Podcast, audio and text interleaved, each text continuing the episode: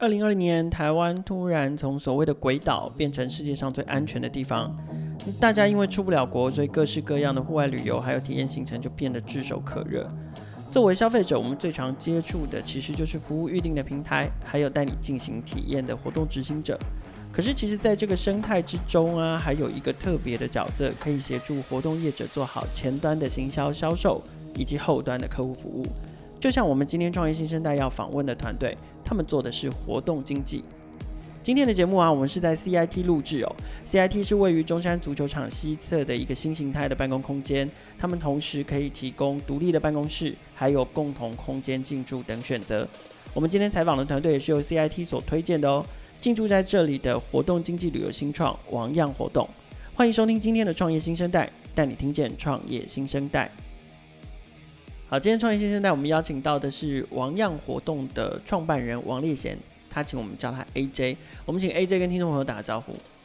Hello，大家好，我是 AJ。那我中文名叫做王烈贤，我是王样活动的创办人。那我目前创业已经到了第四年了，那好像已经。慢慢脱离到新创的新创的范范畴了嘛？不会啦，不会啦。台湾对于新创的定义比较比较宽松一点。不过，呃，王样活动是 AJ 第一次创业哈。对。我们在在请你分享背景之前，我们可不可以先跟听众朋友介绍一下王样活动提供的服务？你们的商业商业模式是商业项目是什么？好，其实呃，大家可以把我们公司的工作定义为我们是活动经纪人。对，因为任何、嗯、其实目前有很多产业都有所谓经纪人嘛，像保险经纪人啊，show girl 有经纪人，对啊，网红有经纪人、啊，运动员经纪人啊。是，那其实我们我们的经纪的呃的的东西就是活动了，尤其是户外活动这个面向。嗯、对，像呃我们水上活动卖的很多嘛，像独木舟、SUP 啊，啊潜水、溯溪、冲浪各种的，我们的工作就是去。全台湾各地找到那些在执行各种活动的教练，跟他们签约，然后我们帮他们去整理这些资料，整理文案、照片、影片，帮他们上架提案到全亚洲各大旅行社、跟电商平台以及任何可以曝光的平台，让他们的商品可以让全世界都看得到。所以你们经济的活动里面包含了提供这个活动的人，比如说像是像是教练。像是船长，像是老师，呃、老师，对。对，或者是呃指导员这这一类的，就是也，就是说，你们所谓的活动经济这件事情，活动里面包含了 event 本身，还包含了在这个 event 里面的提供服务者，对，执行端，执行端，然后那你们卖给谁？你们卖给旅行社？旅行社是其中一个通道，也是主要的通道，包含传统旅行社跟线上的旅行社嘛。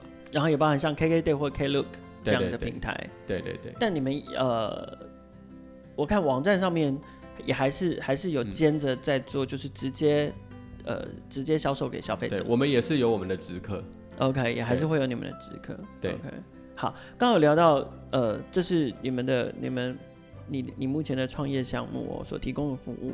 那呃，你自己的背景是什么？你自己很喜欢户外活动吗？我看起来应该像是，因为虽然听众朋友看不到，但是看。看外形打扮，看起来是一个确实是一个活动爱好者。可不可以先聊一下你自己？嗯、你你你，呃，怎么会从过去从哪一些不同的职涯经验，到四年前跳进来决定做这个创业？好，其实我的个性就像我的星座一样嘛，就射手座比较爱好自由嘛，就是比较闲不下来，然后喜欢到处去探险、啊。哎、欸，我认识好多旅游业从业人员，好像都是射手座。对，可能或许比较有探险精神。对对，然后呃，我毕业后呃，因为我是社会，我我是学社会学系毕业的啦，然后辅修心理学系。但，听起来明明就是很安静的，对，很文静的的学学学术背景。对，但但但是我对于消费者心理是还蛮有兴趣的，嗯、所以就这个就体现到行销这个层面嘛。对，那我退伍后其实做的工作的种类还蛮多的，有做过。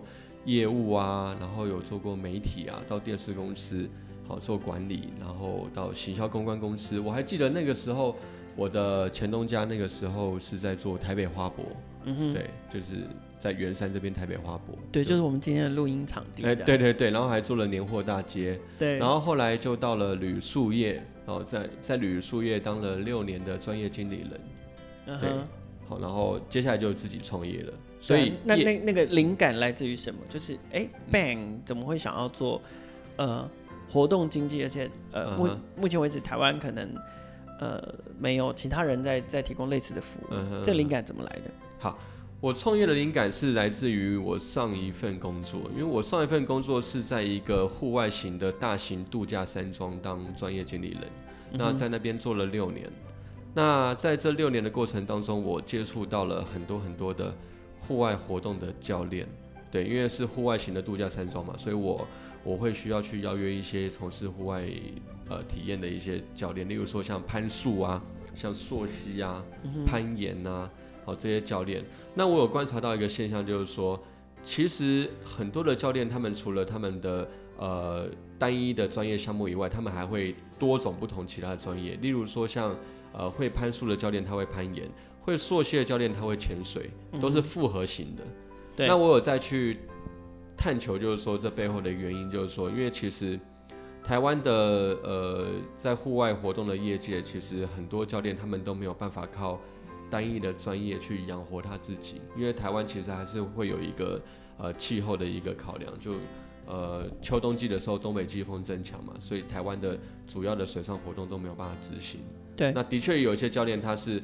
他是夏天，他带水上活动在北部，他到冬天他就到日本去带滑雪，嗯，对，有蛮多是这种状况，对。那我那个时候就在想说，我如何运用我之前的一些资源，然后去结合这些教练的专业，去做一个新的呃商业项目，让这些教练能够呃拥有更多的订单，然后从此以后他们不用再担心说订单从哪边来，然后我真正做到专业分工，嗯哼，对，OK。哇，所以呃，你从就是从这个这个灵感开始，踏进了活动经济、活动代理这样的事业，嗯，然后开始创业。可是我现在看你们网站上面的活动非常非常丰富哦，包含可能像是玩水啊，我光玩水可能就有独木舟 SUP，最近都火红的，对，潜水啊、冲浪啊，然后也有可能像是亲子类型合适的，比如说攀岩啊。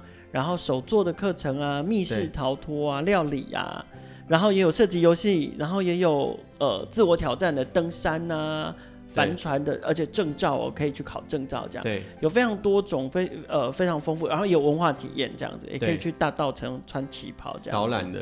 对对，对，那那可是这么多元的活动，你们是怎么怎么发展？你一开始先从什么角度切入，然后慢慢慢慢的开始把这些不同的活动类型。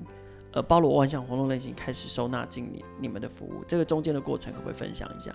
好，其实当初在刚创业的时候，呃，我们的确有挑选一些比较重点的项目来做来做经营，例如说像打气弹啊，好，然后刚开始就在做了独木舟的活动，因为就大概是四年前，那那个时候独木舟也呃也也搭上了一股风潮了，因为那个时候是粉鸟林很红嘛，所以询问度很高，然后那个时候也。我觉得也是，呃，很不错的，签到了一家独木舟公司，愿意提供给我们独木舟的活动，所以就上架。嗯。那上架了以后呢，就真的有很多很多的旅行社跟我们要独木舟的活动。嗯。然后那个时候就引发了我更多更多的想法，因为我我很多独木舟的教练他也会带其他的活动，我就想说，那既然这样的话，我就去就去整理更多更多的活动，我就当成是一个节点，我去帮他们做上架，然后就。嗯就是慢慢的去做经营，然后就是活动越来越多，然后种类越来越广，这样子。OK，所以是这样子把它经营起来。那你们有算过现在在呃你们所代理的活动项目、嗯、大概多少？大大小小大概一百多样吧。哇哦，一百多样，包山包海啦。嗯哼，我我之前都跟别人讲说，我们的公司代理的项目就是。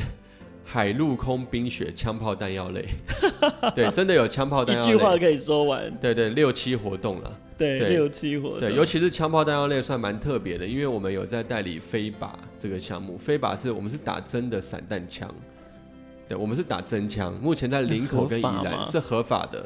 对，那我们跟台北市射击协会，对，然后有去做合作，因为这个算是特许的营业项目。嗯。对，然后我们把它代理，然后上架到很多不同平台。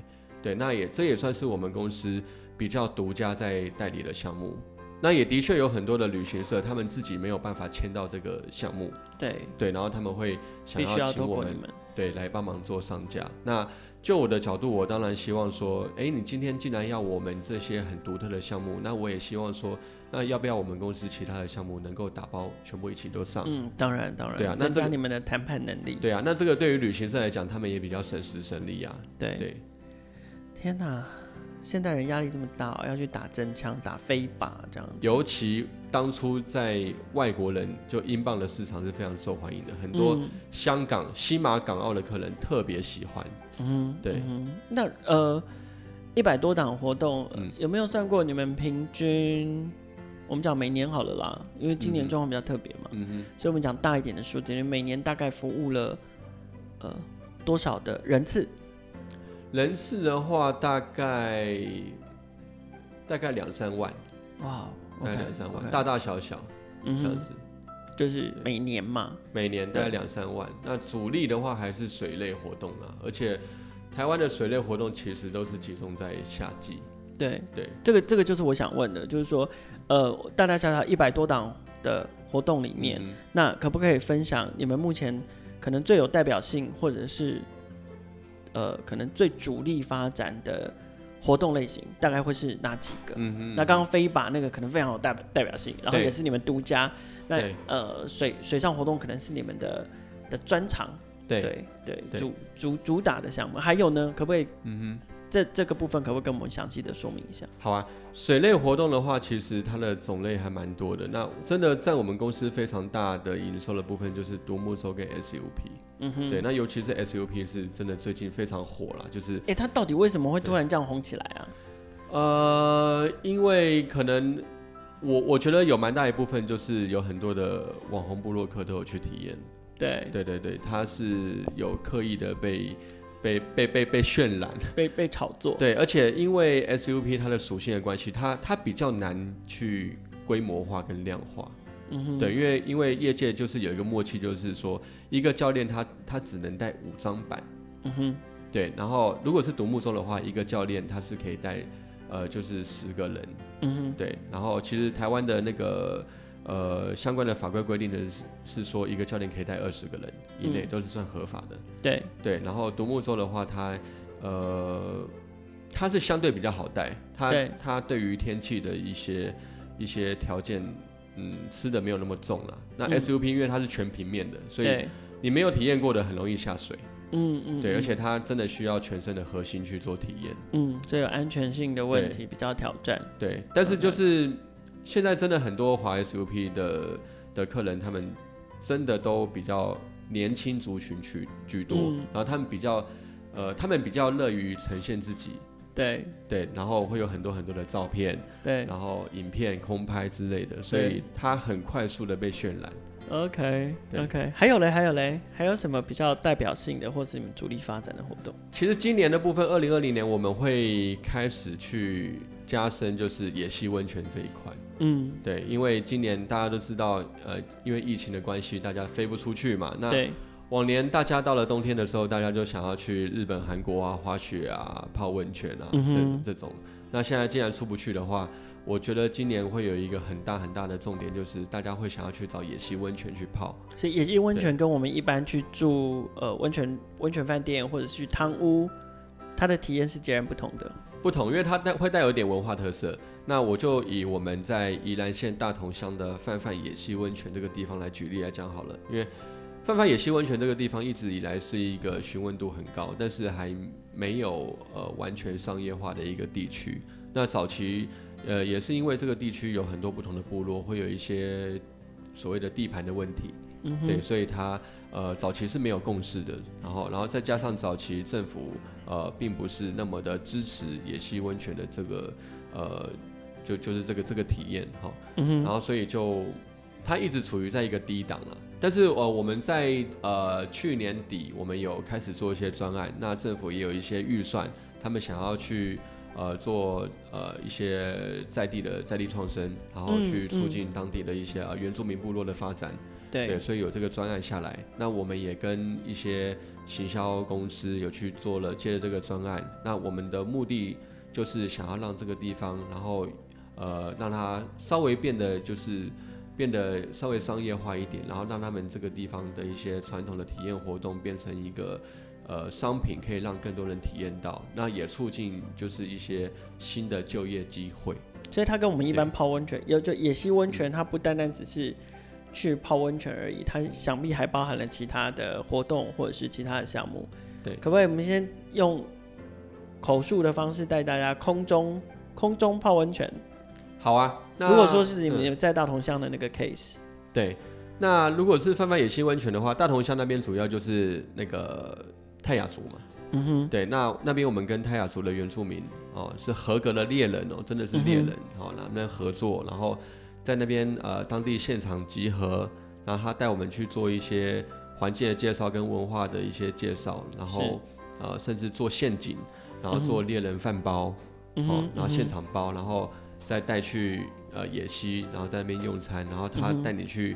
走一些秘境，嗯，然后介绍当地的环境，然后带你去泡温泉。那泡温泉的话，就是白天跟晚上都可以，嗯，对，然后都有截然不同的体验。对，主要就是要去融入在地的文化生活，就太所以没有要真的猎杀动物，哦没有没有没有。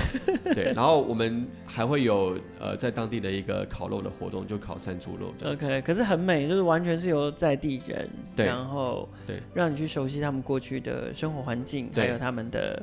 呃，生活方式，对对对，不不单单只是单纯的泡温泉，就到了那里，然后就对对换衣服，然后就泡泡一泡就走，对，这样子。我们要去了解，就是说，呃，这个地方对于他们来讲为什么那么重要？然后当地的一些以前到现在的一些故事，祖先的故事，嗯哼。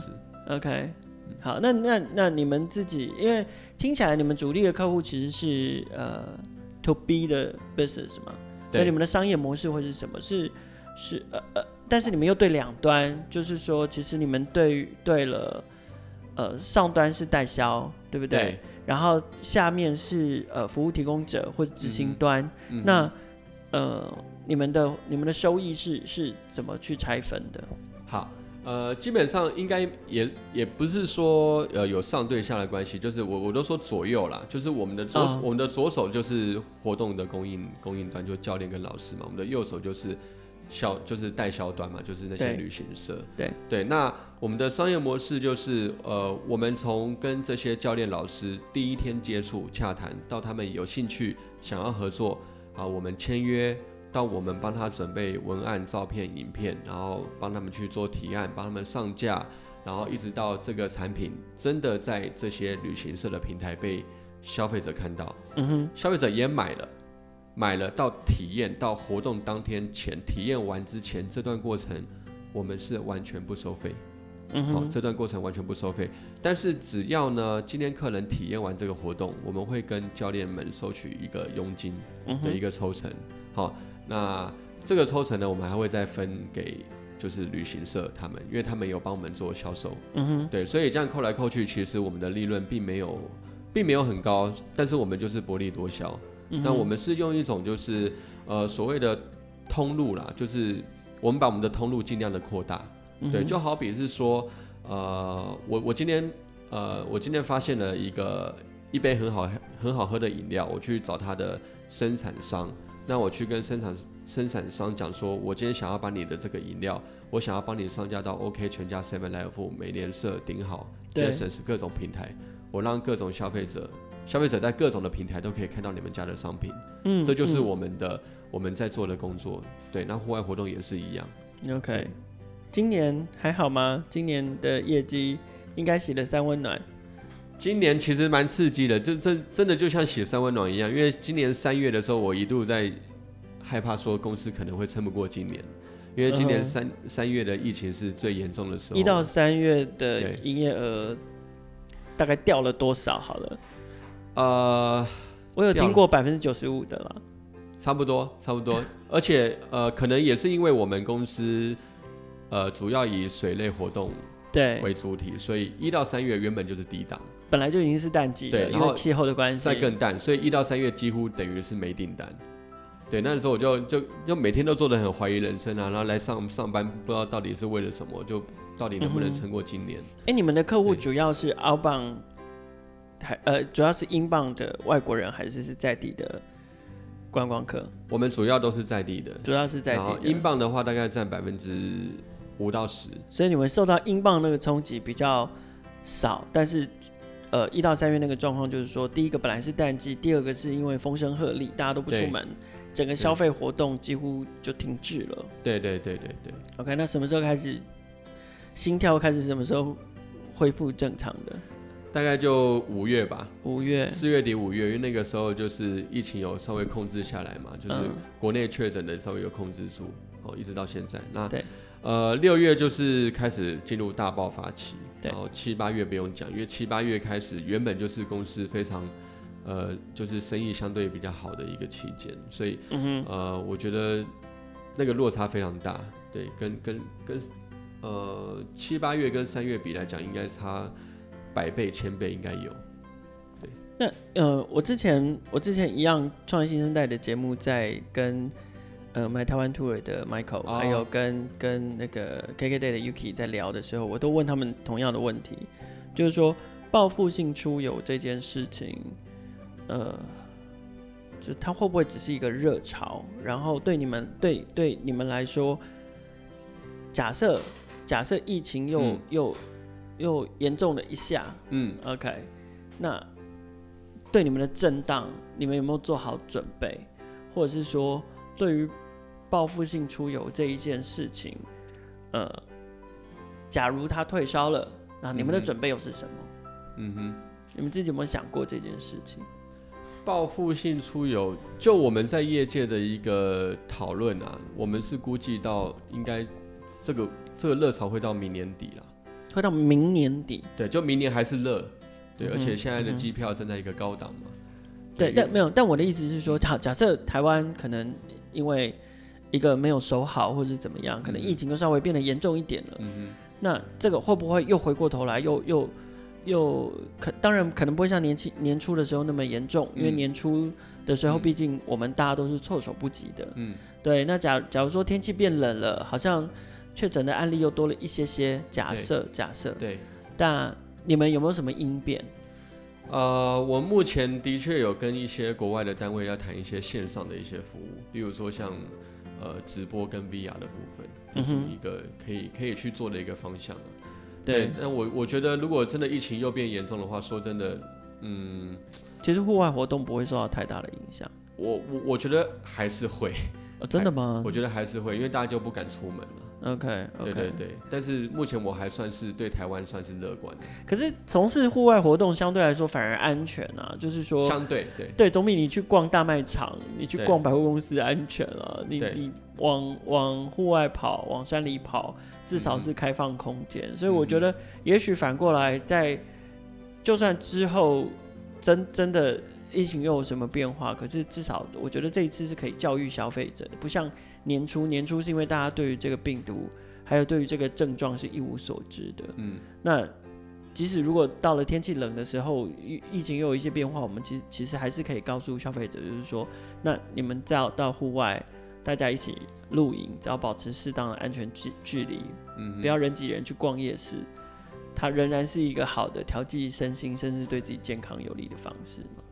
我真的觉得台湾的户外活动是台湾旅游界的最后的防线了。如果真的连台湾的人都不想来台湾，在台湾玩的话，那真的旅游业，我觉得真的是应该没有什么可以做了。就剩防疫防疫旅馆可以做这样。对啊，就线上线上旅游吧。就线上旅游。对啊，现在的确有些单位在做线上旅游。嗯，对，就我所知，日本有一些单位，他们现在他们现在做法就是，他们用 Zoom，然后找一些国外的当地业者。然后在当地去开直播，嗯、然后他们日本端真的是有付钱，然后带他们玩，嗯，然后看，然后介绍，然后跟你们说这个麻吉好好吃哦，这样子。看风主要是看风景。我觉得这跟假，我真这这真的跟假出国一样凄凉哎！我真的觉得天哪，那真的是对，他就一直呈现一种无计可施的，对，就一直一直带给我一种就是。强烈的无奈感跟无计可施，我就是出不去，所以我只好去搭飞机过过瘾。然后我就是去不了日本，所以我只好请日本人开直播带我玩。对对对，这就是所谓的量变产生质变嘛，因为没有量了，质就变了。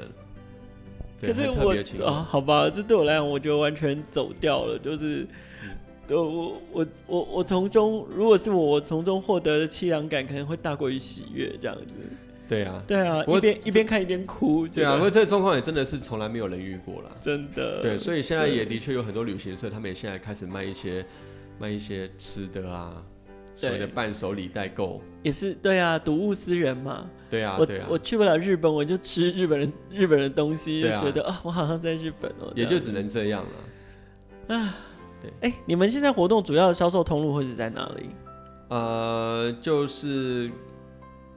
KKday 啊，然后 Klook 啊，旅行社、旅行社线上的、线下的，雄狮易游网，呃，Pinkoi 啊，一些比较特别。Pinkoi 真的还蛮特别。对，因为他们、他们、他们呃，主要都是以就是设计师产品为主。对。但因为他们有做过所谓的就市场调查，因为他们的顾客里面绝大部分都是女性，那他们也想要找一些、嗯、呃很好玩、有质感的活动。对，嗯、所以他们从去年就开始。就是接触这一块，也就跟我们接洽。我们现在就成为他们就是户外活动类一个蛮大的供应商。我们现在上面大概有五六十档不同的活动。OK，对，然后还有一个通路，呃，还有一个曝光的通路算蛮特别，叫迪卡侬。哦，有，我在网站上面有看到，你们竟然还有迪卡侬专区。对，因为现在很流行用券嘛。对，就是呃振兴券啊，什么农优券，什么券嘛。对，所以你们是用迪卡侬的抵用券吗？对，迪卡侬的抵用券可以来。抵用王样活动里面的那个专业里面的活动，哎、欸，这怎么谈起来的啊？好好奇哦。呃，主要就是他们是发商，对，因为他们呃是他们主动找我们的。嗯哼，对，因为因为其实他们的 TA 跟我们的 TA 完全一模一样。嗯哼，都是户外咖。对对，对，会想要跑户外的。对，那而且他们的户外商品的 CP 值真的高，背包啊、衣服啊，然后会员人数又多，然后他们他们其实其实是有累积点数的。那现在就是。点数可以去换那个那个现金券，然后来抵用网样活动。嗯、对，所以我觉得这个合作案还蛮特别的。那他帮你们导流的状况如何？还蛮不错的。嗯，对，都一直就我最近就收到很厚很厚一叠的那个抵用券了。对，因为这些这个这点数其实它很容易被遗忘。对。那只要我们有去提醒客人，他们都很乐意拿过来换。真的呢。对对对对，所以我这是一个很特别的一个联合曝光的一个方式。大家真的都疯狂出去玩。对。OK。好，王样活动在这个领域算是先行者，就是活动经济、活动代理这一块算是先行者。那你觉得你们能够继续保有这样的先行者的竞争优势，是你们做到了现阶段，从从创业到至今，就是到现阶段，你们做做做做到了，也做对了哪一些事情，所以可以持续保有这样的优势？好，我觉得我们目前还是很积极的在开发很多新的曝光的平台。我们不会去放弃任何可以协助教练曝光的机会，对，大大小小，嗯、所以协助协助你的 vendor 曝光，对，这件事情是很重要的。对，像我我们前阵子有签了一家，呃，他他的平台的属性非常特殊，它是呃专门服务彩虹圈，嗯哼，对，就同志，对。对对，彩虹圈的一个平台，嗯哼，对，因为我们我们也很认同他们的理念，因为而且。其实在，在在同志圈会出来玩水上活动的，就一揪就是一群人。对，对对对，所以这对我们不会去放弃任何的可能。嗯、对，然后呃，我们真的也花了很多很多的时间去跟呃全台湾各地在地的教练去做一个情感的链接，因为其实就是、嗯、呃，我必须要很清楚让他知道，说我为什么很努力的在做这件事情。嗯、那我就是想要给他们一个更好的一个工作环境跟跟生活环境。那我的确也有教练，他是从当初一个人单身，然后到他夏天必须要把板把板子卖掉要换现金，嗯，对他生活过得其实蛮辛苦的，然后到后来就是我们刚刚合作，然后他他我就给他订单，他生意量有起来，然后后来结婚，然后他去年就小孩子出来，嗯，对，然后还有邀请我去他的。他他的结婚的典礼，所以我觉得这个是我目前工作上最大的成就感，就帮助他的事业成长。对，这这就是我当初创业的一个，而且稳定。对，稳定。就就我我的初心呢、啊，就是想要跟他们一起成长。嗯哼。对，因为我觉得台湾的呃户外活动的环境其实很好，很多、嗯、很多教练呃他们都想要去去朝这一块去发展，但是他们都不知道说如何去获得更多的订单。所以，呃，如如果是这样听起来，你的 vendor 可能都会是比较小型规模，甚至是个体户的，可以这么说吗？嗯，大大小小都有，大大小小都有。对对对对。但是你的初衷是一刚开始是希望帮助这些个体户成长。对，所以你除了解决前端的行销销售，其实你还帮他们解决后勤问题，对不对？对，就是说客人他们从旅行社下单开始到呃我这边就会收到订单。那我会协助跟客人做联系，我会帮教练发行前通知。因为因为如果我是那个潜水教练，我可能根本我我我带课就来不及。对，因为你都在水下啊。对，我根本没有办法去联络。哎，你你是几点哈？然后哪一天哈？或者是售后还去追踪说，哎，你就满意我们这个课程吗？这些的。对对对，所以我就要帮他做一些所谓的客客户的服务啦。所以这也在代理的一部分里面。对对对。哇，OK，好，那未来呢？谈谈未来，因为这次你们截至目前为止做对的事情。那未来的计划，网样活动要长成什么样子？好，那其实呃，在这个旅游新创圈，它每年都是不断在变化嘛。那我们也有观察到，我们把我们过去四年的所有的营收数字翻开来，我们发现其实我们公司百分之八十的营收都是会跟水有关的，哦，独木舟 SUP 啊、溯溪啊、冲浪啊那些的，会玩到水的。那呃，我们公司下一阶段的一个计划就是，我们想要转型成为台湾最专业的水类专业形象管理顾问公司。那我们当然会有去呃写一些系统，我们想要去做更有效的库存的管控，然后然后核销系统，嗯哼，对，然后想要去呃会诊去整合我们现在有的客人的一些资讯，因为其实王样活动就像是一个很重要的资讯节点，因为我们有来我我们我我们公司。有来自呃全亚洲各大旅行社的客户的呃客户的销售习惯跟资料，对。对，然后我们可以去把这些资料去做再次的行销，嗯、对，然后而且我们有发现，其实呃会花会愿意花钱来买水类活动的客人，他们有很高的忠诚度，会想要再去体验其他的水类活动，例如说、嗯、今年买的独木舟，他明年会想要体验 SUP 或潜水，对，就是任何其他水类活动，而且很多的。很多的用品都是通用的，嗯，对对对，所以他们有非常高的忠诚度，就所以他通常不会一次性消费，对，他说总不可能买了潜水衣或者是防寒衣，然后就只玩一次，对对对，而且他们还会带朋友过来，所以他通常都有都是有这样的习惯，比如说他们可能就是特别的亲近海洋，特别的喜欢玩爱爱玩水，所以他们可能是。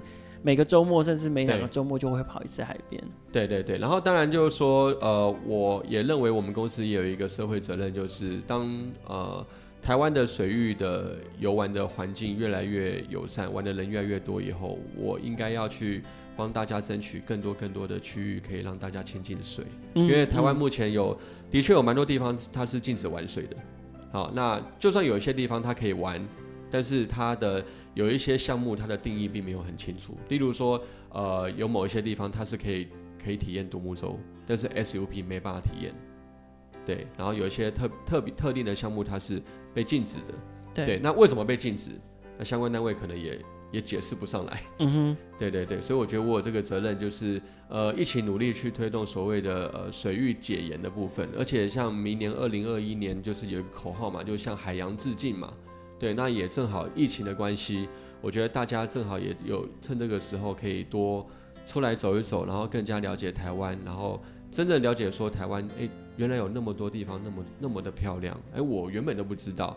以前我放假的时候，我只想要往国外飞，但是原来我身边就有一个那么漂亮的地方，我完全都不知道。我很喜欢今天 AJ 分享的创业初衷哦，他从自己的从业经验里面找到创业的起点。然后也确实帮助了大大小小的活动业者，能够透过王样活动所提供的服务，一起共同成长，同时也满足了消费市场大爆发的需求。